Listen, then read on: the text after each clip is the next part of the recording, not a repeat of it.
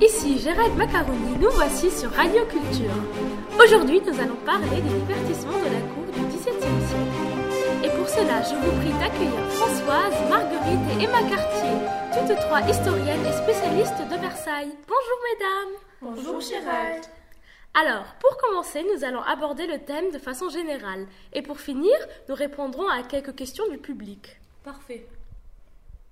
Alors, quels étaient les divertissements à Versailles à cette époque?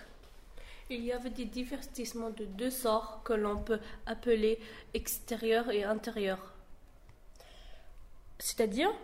C'est-à-dire, pour la partie extérieure sont concernés les divertissements sportifs, pas tous, mais la plupart. Par exemple, la chasse, les promenades à cheval ou plus souvent à pied. Et bien sûr, toutes les disciplines de tournois type tir à l'arc, joute équestre, jeu de chasse, combat à pied, etc. Et euh, donc, logiquement, les divertissements intérieurs sont ceux qui se passent ben, à l'intérieur du château. Oui, en effet. Disons qu'on aime bien les appeler comme ça car ils sont plus courtois, ils reflètent la richesse du royaume.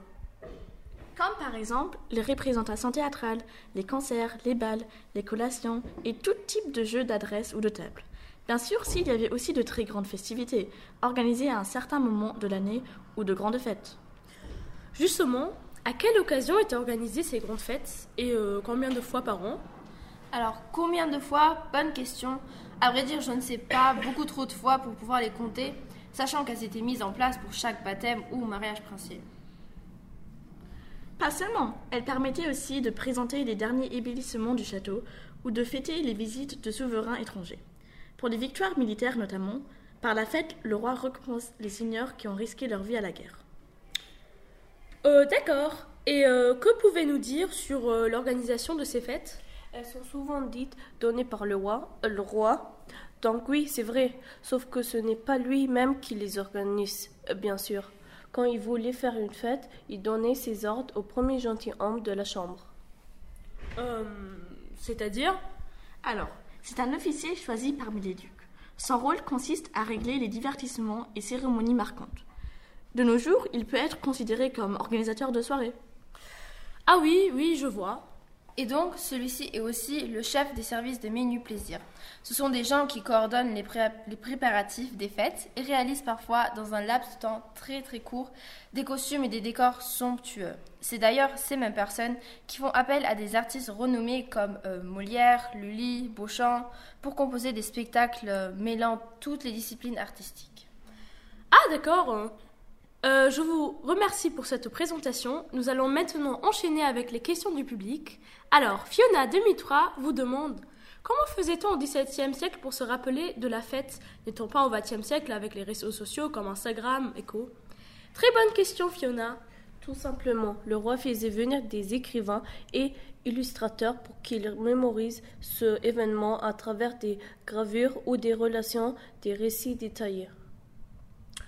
La deuxième question venant de Shadowhunter 02 qui demande Il y avait des grandes festivités marquantes au XVIIe siècle? Oh oui, il y en a eu plusieurs. Pour commencer, une des plus connues, le plaisir de l'île enchantée, datant de 1664, puis quatre ans après, en 1668. Le grand divertissement royal, il y a eu aussi la fête de 1674, suite à la reconquête de la Franche-Comté.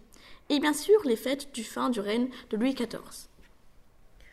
Ensuite, pour euh, rebondir sur le sujet, Mickey Mouse 36 nous demande Le déroulement de ces festivités avait-il un ordre particulier et combien de temps durait-elle? Ah, c'est une très bonne question, très intéressante. Euh, oui, elles avaient un ordre de déroulement particulier, même si euh, chaque fête était différente. Elles étaient basées sur les mêmes divertissements. Elles duraient en moyenne euh, 3 à 6 jours. Pouviez-nous euh, décrire une de ces euh, festivités Avec plaisir. Hmm, bah, je crois que nous allons choisir euh, les plaisirs de l'île enchantée. Étant donné que c'est une fête caractéristique de l'époque, elle durait une semaine et était inspirée d'un poème narratif très à la mode à l'époque. Toute la fête avec le thème était elle-même inspirée de la Renaissance italienne.